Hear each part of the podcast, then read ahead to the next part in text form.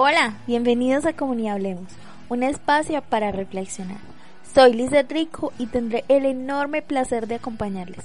En esta ocasión seguiremos hablando del amor y sus lenguajes. Dentro de los lenguajes del amor basados en el libro del pastor, consejero y escritor Gary Chapman, existen cinco. Hoy en Comunidad Hablemos conoceremos un poco más de ellos hablando de otro de los lenguajes del amor, dar regalos. Iniciando con los regalos durante este podcast, aquí está el primero. Se encuentra en Efesios 2.8. Ustedes han sido salvados porque aceptaron el amor de Dios. Ninguno de ustedes se ganó la salvación, sino que Dios se las regaló. ¿Qué es un regalo como lenguaje de amor? Un regalo es algo que usted puede tener en sus manos y decir, mira, él estaba pensando en mí. O Mira, ella estaba pensando en mí. Usted debe pensar en alguien para darle un regalo. El regalo mismo es un símbolo de ese pensamiento. No importa si cuesta dinero. Lo importante es si usted pensó en él, en esa persona. Y no es ese pensamiento implantado en la mente solamente lo que cuenta, sino el pensamiento expresado en buscar y en conseguir el regalo correcto para esa persona entregándolo como una expresión de amor. Un ejemplo simple es que cuando llegamos a casa de un amigo y nos ofrece juguito en vez de agua, nos sentimos súper bien.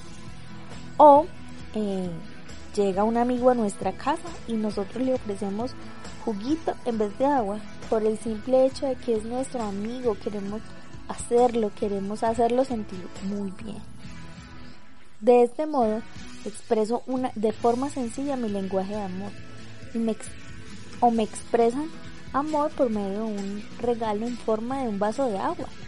Creería que es algo que independientemente de cuál sea nuestro lenguaje de amor en particular, todos nos sentiríamos súper bien.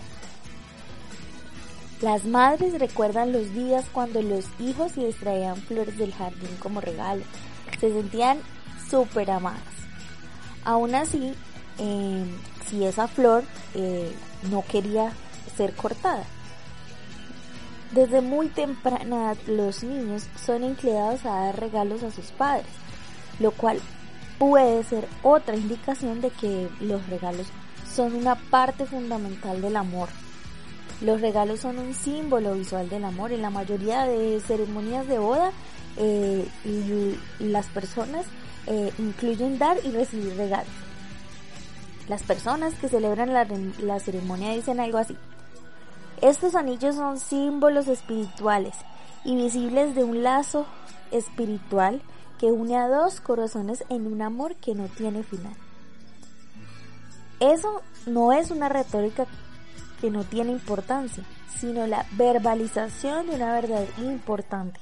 Los símbolos tienen un valor emocional, o sea, los regalos tienen un valor emocional. Es importante aclarar que estamos conociendo los diferentes lenguajes del amor.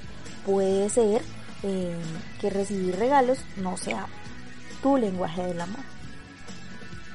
Los símbolos visuales del amor son más importantes para unas personas que para otras. Por eso es que los individuos tienen diferentes actitudes hacia los anillos de boda. Algunos nunca se sacan el anillo después de la boda. Otros nunca usan el anillo después de la boda. Esa es otra señal de que las personas tienen diferentes lenguajes principales del amor. Si recibir regalos es mi regalo, es mi lenguaje principal del amor, daré gran valor al anillo eh, que se me dio en mi boda y lo usaré con gran orgullo. También estaré grandemente agradecido, conmovido por otros regalos que me han dado a través de los años. Los veré como una expresión de amor. Y si no existen esos regalos como símbolos visuales, podría llegar a cuestionar ese amor.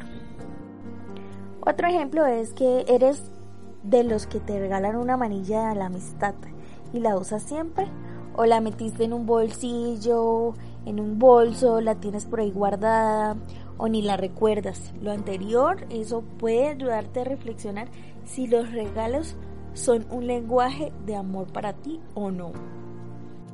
Los regalos tienen muchas formas, muchos tamaños, muchos colores, algunos son costosos, otros no cuestan nada.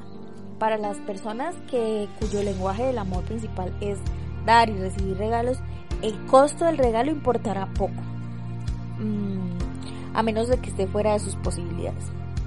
Si un millonario regala solamente algo que vale un mil, dólares, su cónyuge puede llegar a, cuestionarse si, si en realidad eso es una expresión de amor.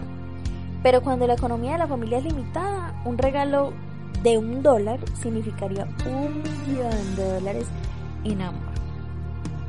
La presencia física en momentos críticos es el regalo más poderoso que usted puede dar. Si el lenguaje de amor principal de su cónyuge es recibir regalos. Los regalos no necesitan ser costosos, ni deben ser seguidos o semanales, pero para algunas personas su, valor no tiene nada que ver con el dinero ni con la frecuencia, eh, sino tienen todo y mucho que ver con el amor. Finalicemos este espacio con un regalo. Que nunca te abandonen el amor y la verdad. Llévalos siempre alrededor de tu cuello y escríbelos en el libro de tu corazón encontrarás el favor de Dios y tendrás buena fama entre la gente. Proverbios 3, 4.